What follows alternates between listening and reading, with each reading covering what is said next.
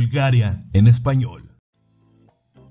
Mi nombre es Carlos, un mexicano desde Plovdiv, y hoy, martes 17 de marzo del 2021, el resumen de las noticias de Bulgaria y el mundo para que seas tú quien abra la conversación en este día de San Patricio.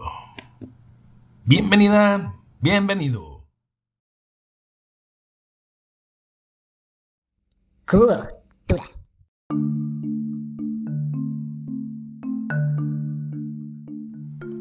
En 1861, un nuevo país nacía en Europa, llamado Italia formalmente.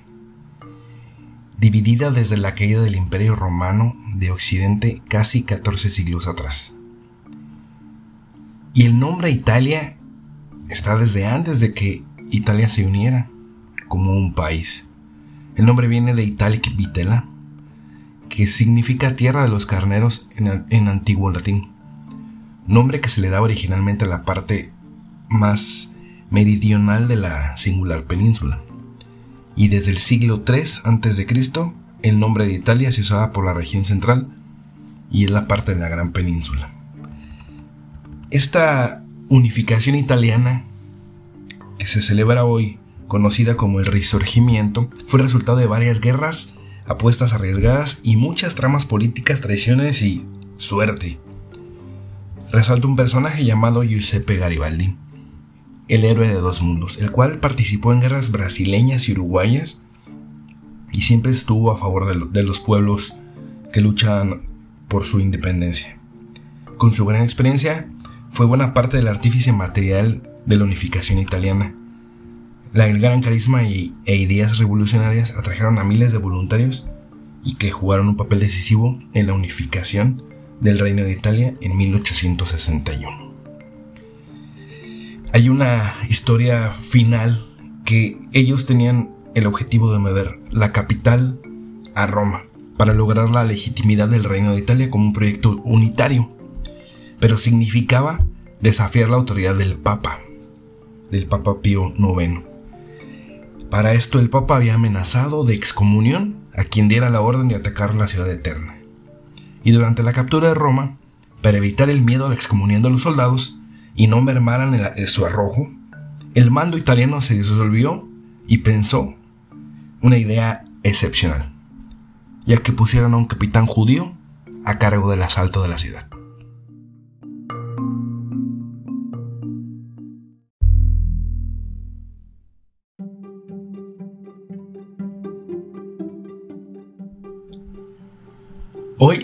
Se festeja a San Patricio, una celebración norirlandesa, la cual conmemora la conversión al cristianismo del pueblo irlandés del norte.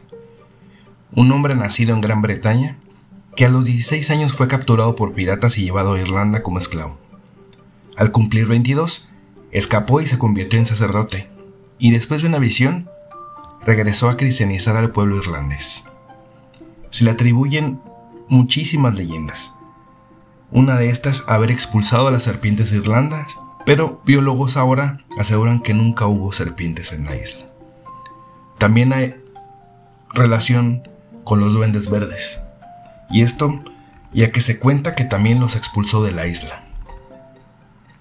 Ahora, en una versión moderna, Boston y Nueva York se convirtieron en segundas capitales de Irlanda prácticamente y con esto la celebración de San Patricio toma un nivel comercial y de celebración salvaje a escala global.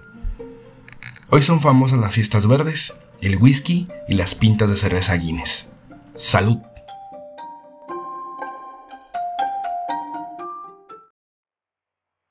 Noticias Nacionales.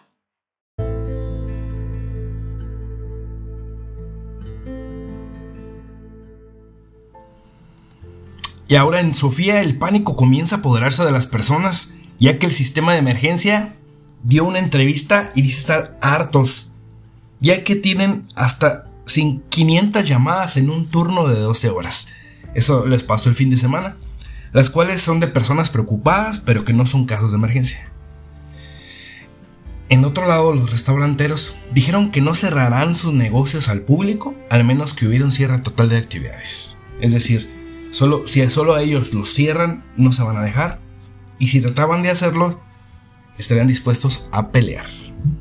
Por su parte, el gobierno, como una forma de tener un respaldo y digo por esta razón de que han dejado de vacunar, han comprado 36 mil unidades de Remdesivir para tratar pacientes con COVID-19, los cuales serán entregados en cantidades de 6 mil cada mes durante 6 meses. Y en temas económicos, para la gente que trabajaba en empresas que tuvieron que cerrar por las medidas, los, los apoyos del gobierno seguirán hasta 90 días y cubrirán el 75% del salario. Y finalmente el presidente perdón, el primer ministro está pidiendo que hagan lo necesario para que se respete el principio de solidaridad en la Unión Europea y se haga una redistribución equitativa per cápita de las vacunas. Esto que tuvieron una reunión con la Comisión Europea, con otros cinco países porque están recibiendo una distribución no adecuada de las vacunas y los que les ha afectado en la, la logística. Más el tema de AstraZeneca, que, sigue teniendo ruido, el día de mañana se resolverá la primera parte de la investigación por parte de la EMA y mañana te lo diré, obviamente.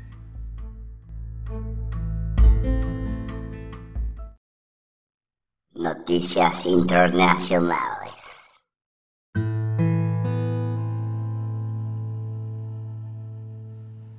La Unión Europea, por su parte, está afinando detalles para el pasaporte verde, que yo creo que sí va, bueno, no creo, seguramente sí, porque ya van a invertir 50 millones de euros, por ejemplo, y tienen como ciertos estatutos, por ejemplo, en una va a tener que ser renovado después de seis meses, ya que pues las vacunas van a expirar en, la protección.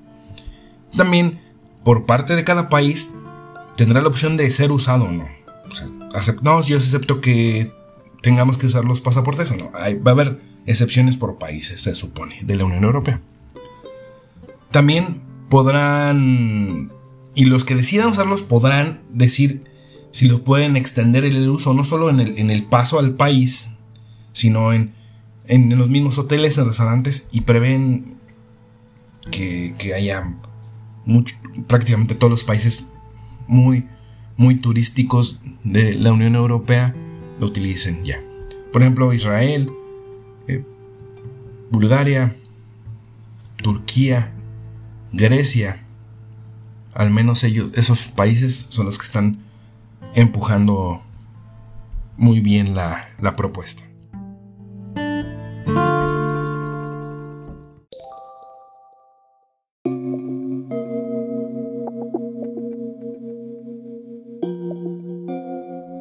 Sí, creo que el mundo está loco. Está, bueno, no está loco, eh, no sé, no sé, hay cuestiones...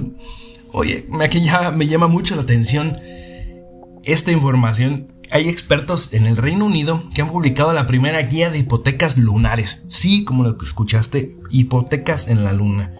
Estiman que pues, el, costo de una vivienda en el satélite natural, eh, en, un, en un escenario eventual, tendrás que obtener primero una licencia de uso de suelo. Con un valor aproximado de... Para, por 4.000 metros cuadrados, desde los 18 hasta los 131 dólares. Eso sí dependiendo de la zona que elijas. Zona oscura o zona brillante. Luego, es necesario considerar el transporte de herramientas, equipos, materiales y obreros, cuyo costo superaría los 8 millones de dólares al día de hoy. Y según los cálculos en un portal llamado Money, una persona debería desembolsar unos 325 mil dólares al mes durante 25 años y pagar más de 6 millones de dólares como cuota inicial. Nada más. Asimismo, se deben sumar otros 40 millones de dólares por la instalación de varios sistemas que permitan la habitabilidad. O sea, paneles solares, reciclado de agua, eh, oxigenación. De modo que el valor total de la construcción nada más, asciende a más de 48 millones de dólares. Por lo tanto, la primera casa de la luna, perdón, en la luna, tomando en cuenta los márgenes de ganancia, se podría vender en cerca de 62 millones de dólares. Aunque el precio podría negociarse hasta unos 52 millones de dólares. Y esto me lleva a una pregunta. ¿Quién es el dueño de la luna para que te vendan el terreno? ¿Quién?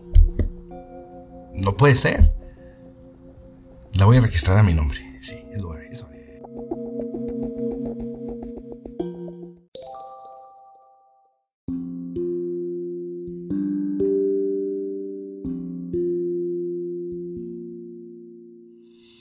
Y en noticias de la Guerra Fría 2, digo ya, ya un poco de...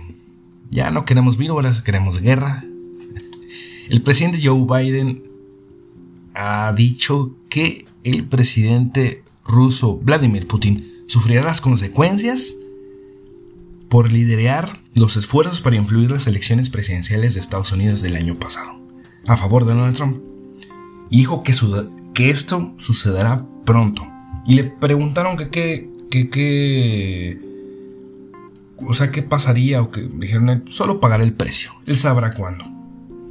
Biden hizo esas declaraciones después de que un informe de inteligencia de Estados Unidos reforzara afirmaciones de que Putin estaba detrás de la interferencia electoral. Y pues Moscú, el Kremlin dijo que las acusaciones carecían de fundamento.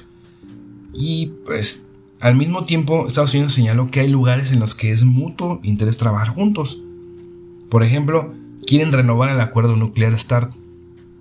Según él y Putin se conocen, dijo, dijo Biden. Entonces, pues lo más importante para él es que, pues que deben de conocerse y que pensaba que, que el líder ruso no tenía alma. Entonces, y que si lo podría considerar como un asesino y le dijo, y Biden dijo que sí.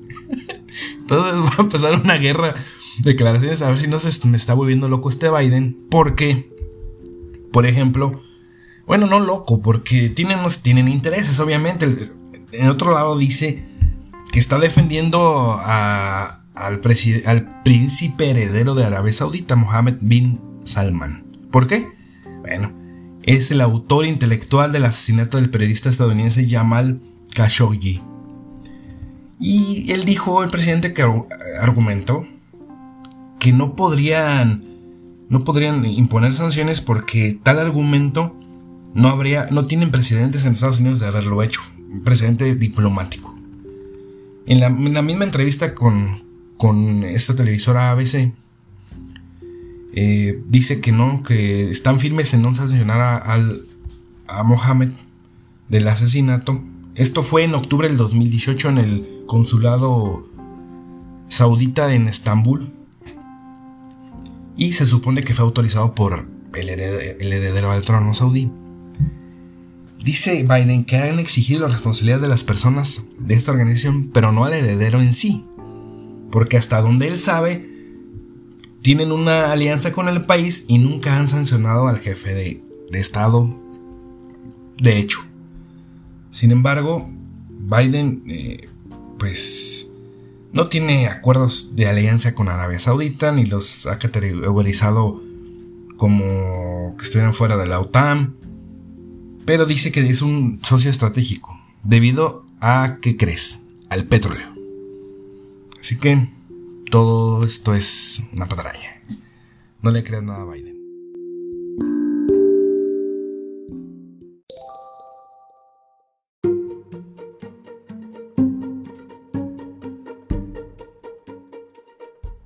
Y todavía estamos en Estados Unidos con el expresidente Donald Trump.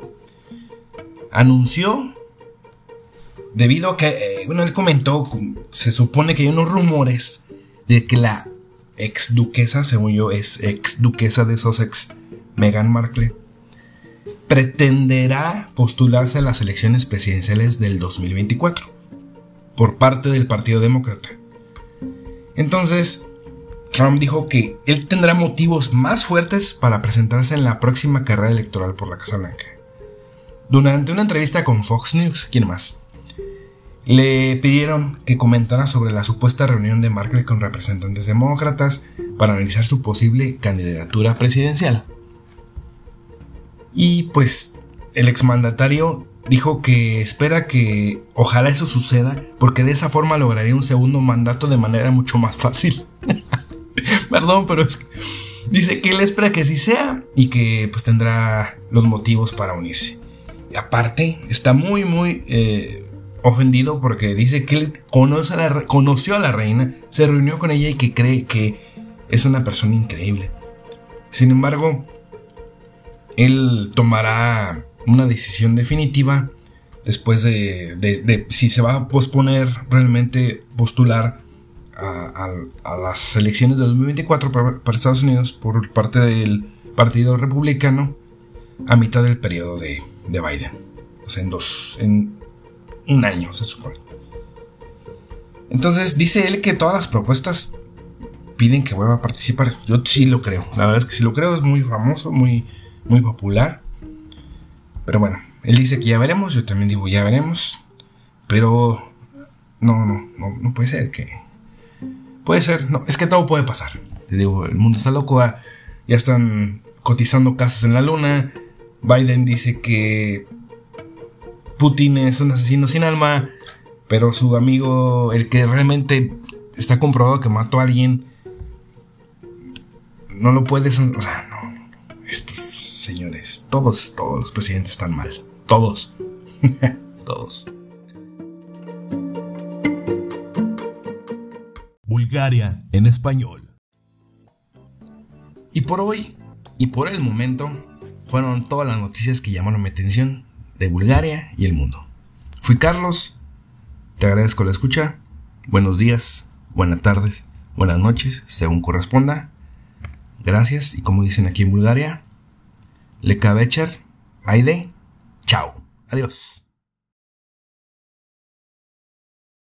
Bulgaria en español.